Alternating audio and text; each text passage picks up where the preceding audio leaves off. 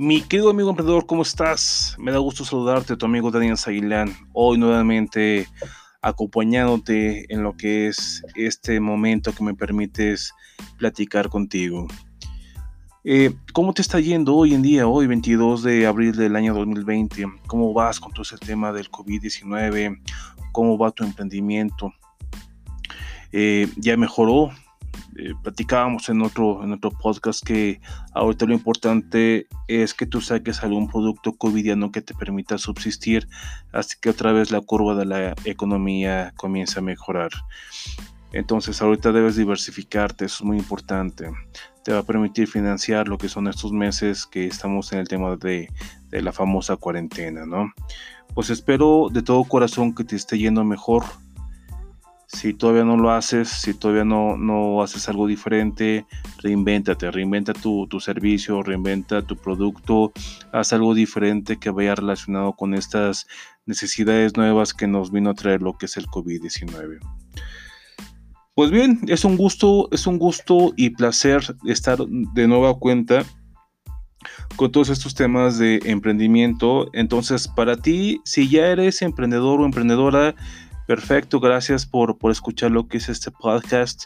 Si aún no lo eres y estás pensando en, ser un emprendedor, de sumarte a lo que es este 8% eh, aproximado global de los que somos emprendedores, pues bienvenida, bienvenido. Este es un espacio en donde vas a encontrar una eh, forma de ver eh, más lo que son los emprendimientos. Somos una comunidad y debemos estar en contacto. Entonces yo siempre lo he dicho, si, si tienes una idea pero quieres escuchar más ideas, toma esas ideas, ¿no? La mía, la de otro emprendedor o algunos otras personas que tú que, que, te gusta escuchar y demás.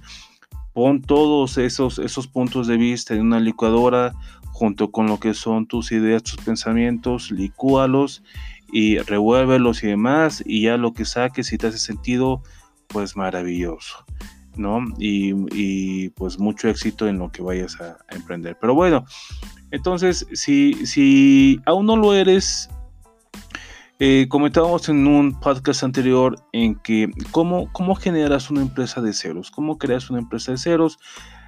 Ya platicamos lo que fue eh, los nueve puntos de lo que es el modelo Canvas ya platicamos un poco de que pues requieres lo que es tu página de internet, que es una carta de presentación.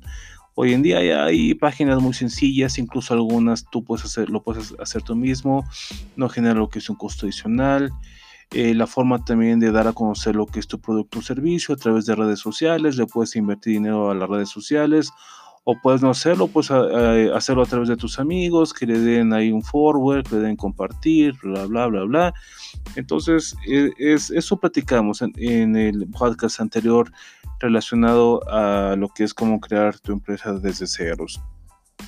Lo que vamos a platicar es cómo darle la formalidad a lo que es, es este emprendimiento. Si tú ya tienes lo que es tu nombre comercial, ahora necesitas lo que es tu razón social. Tu razón social puede ser el mismo que tu nombre comercial o puede ser diferente. Eso tú ya lo decides.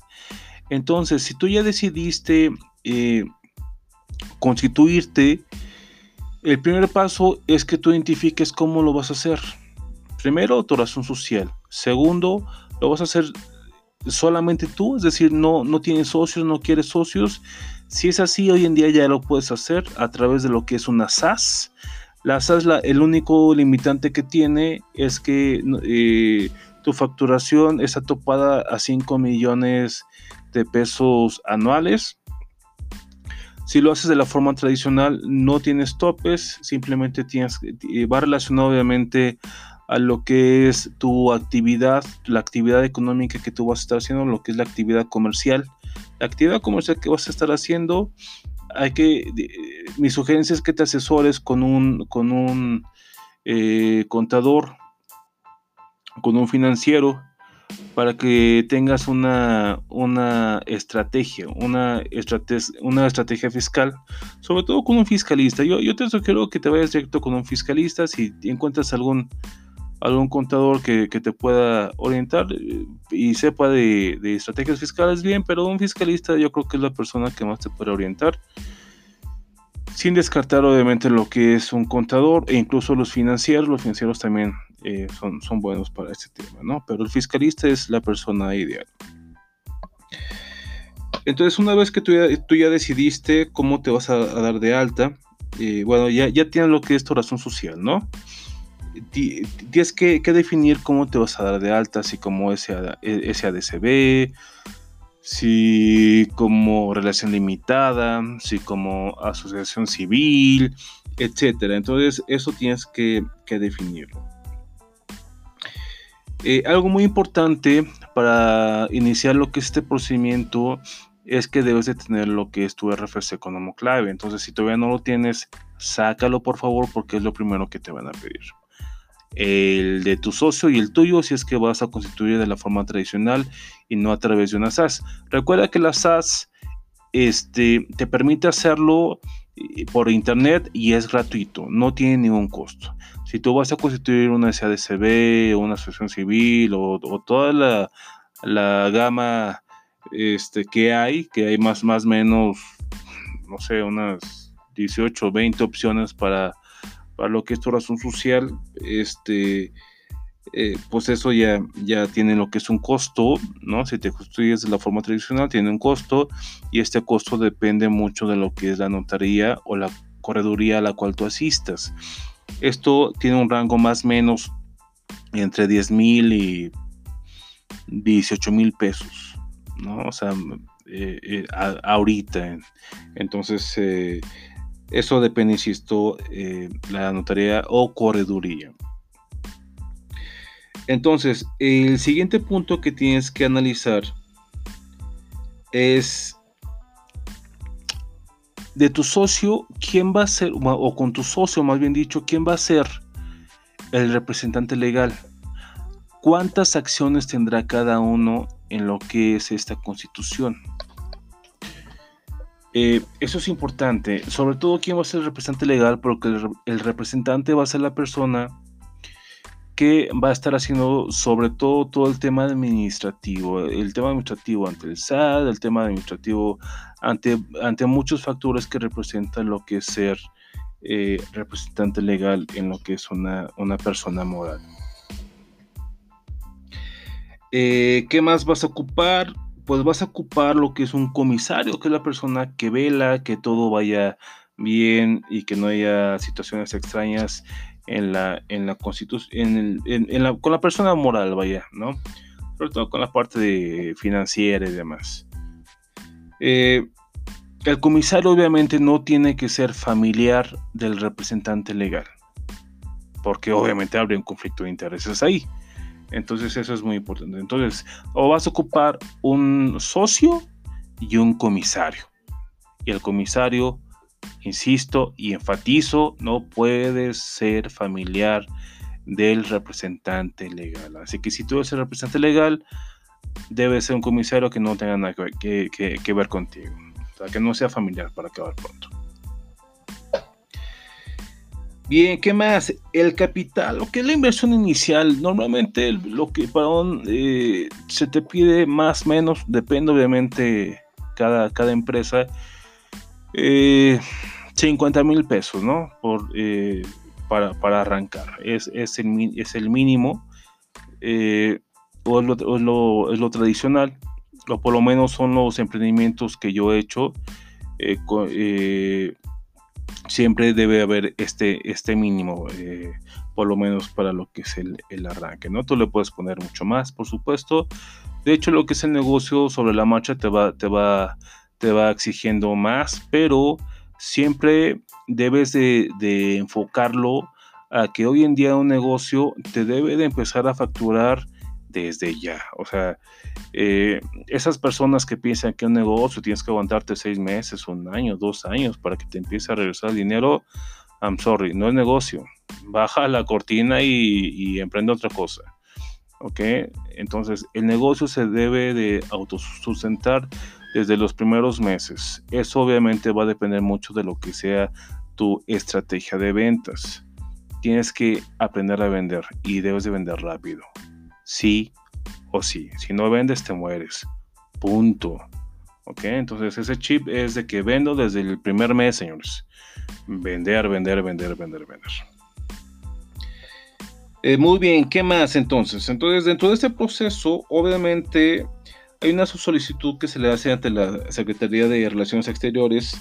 Normalmente se dan lo que son tres opciones, ¿no? ¿Por qué tres opciones para lo que es el, la razón social? Porque a lo mejor, pues, el primero que tú, que tú quieres, igual ya, está, ya, ya, ya fue usado, ¿no? Ya es el nombre de otra, de, otra empresa que no es la tuya. Eh, ¿Qué más ocupamos para cuando nos constituimos? Pues algo muy importante es el objeto social. Dentro de lo que es el acta constitutivo vas a encontrar un espacio que es de los más importantes dentro de este documento que es el objeto social. En el objeto social lo que yo te puedo sugerir es que lo pongas de verdad muy general, es decir, que pongas muchas actividades. Hoy si vas a emprender la actividad que tú quieras, eso es hoy. A lo mejor mañana se te ocurre hacer otro o poner otro emprendimiento. Si tú nada más pones la actividad comercial que vas a ejercer en este emprendimiento y el día de mañana te diversificas y tienes otra cosa muy diferente a lo que hoy en día haces, vas a tener que regresar a la correduría o a la, o a la notaría a cambiar lo que es el objeto social, a editarlo, vaya, a adicionarle. Esto genera un costo y no es barato. Bien, entonces, una vez que ya lo tienes, recuerda las acciones, quién va a tener más, quién va a tener menos, eso practícalo muy bien con, tu socio. Y pues lleguen a, a, un buen punto para, porque cuando tú ya contactas a lo que es la notaría, obviamente lo primero que te piden es la información, quién va a ser, este, lo que son las identificaciones de los socios, sus RFC, sus comprobantes de domicilio, eh, quién va a ser el representante legal. Entonces es algo que tú ya tienes que tener definido antes de iniciar el, trámite de la constitución de, tu empresa. Eh, ¿Qué más? Pues bueno, normalmente lo que te pide la notaría correduría es el 50% de lo que es el costo de este trámite eh, por adelantado, ya cuando se, vas a recoger lo que es tu, tu acta constitutiva, eh, pues ya pagas lo que es el restante y vas a la firma obviamente y ya pagas lo que es el, el restante. ¿Sale? Entonces, una vez que ya tienes esto, ya hiciste este procedimiento, ya te entregaron lo que es tu acta constitutiva, perfecto, ya, ya, ya, ya tienes tu empresa. Ahora, ¿qué sigue? ¿Qué sigue? Ya tienes tu empresa en papel. Lo que necesitas ahora, obviamente, pues es vender para desarrollar toda esta parte y se puede llamar una empresa y negocio que, te deja dividendos, que te, o sea, que te deja dinero, vaya. ¿Qué sigue después de que ya tienes lo que es la, el acta constitutiva? pues ahora sigue lo que es el SAT, tienes que ir al portal del SAT a hacer tu cita para que te des de alta como persona moral y puedas sacar lo que es tu fiel. Entonces, ¿cómo se hace esto? Reitero, te metes al SAT, ahí va a estar, vas a hacer tu cita, ahí te va a preguntar para, eh, para qué es tu cita, le das que es para inscripción de personas morales, te va a pedir que lleves lo que es una, una USB limpia, que lleves lo que es la copia de tu acta eh, de tu acta constructiva, eh, lo que es tu identificación, tu comprobante de domicilio fiscal, que no sea mayor a dos meses. Eh, ¿Qué más? Tiene que ir obviamente el representante legal. Obviamente el representante legal, la persona que tiene que ir, ¿ok? Entonces, pues llegas a Hacienda ya con tu cita y demás y ya te empiezan a tramitar lo que ya, ya comentamos. Y si es muy importante, chicos, si tú vas a ir, eres el representante, tienes que saber a qué se dedica tu empresa. Si no sabes a qué se dedica, porque en el SAT te preguntan, si no sabes a qué se dedica y dentro de las preguntas que te hacen no las respondes correctamente, vas para atrás y no se autoriza tu RFC. Cuidado. Así que ponte bien, bien abusado o abusada en ese tema, ¿ok? Y luego, y luego si no te lo autorizan es un tema, ¿eh? Cuidado porque es un tema. Ahí sí es como que terrenos escabrosos que bueno, te lo pueden dar ya si apelas y demás, pero mucho cuidado con eso.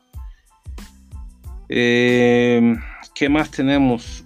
Pues básicamente cuando para la constitución es, eh, estos pasos es lo que realmente haces, mi, mi, querida amiga, mi querido amigo emprendedor. Entonces, eso es lo que necesitas una vez que ya sales del SAT con tu RFC aprobado y con tu fiel, pues lo que sigue es darles información a tu contador si es que tú, si, si es que tú no lo eres para que tu contador pueda llevar lo que son las declaraciones mensuales, las declaraciones anuales con base en las obligaciones fiscales que tú, con las cuales tú te hayas dado de alta.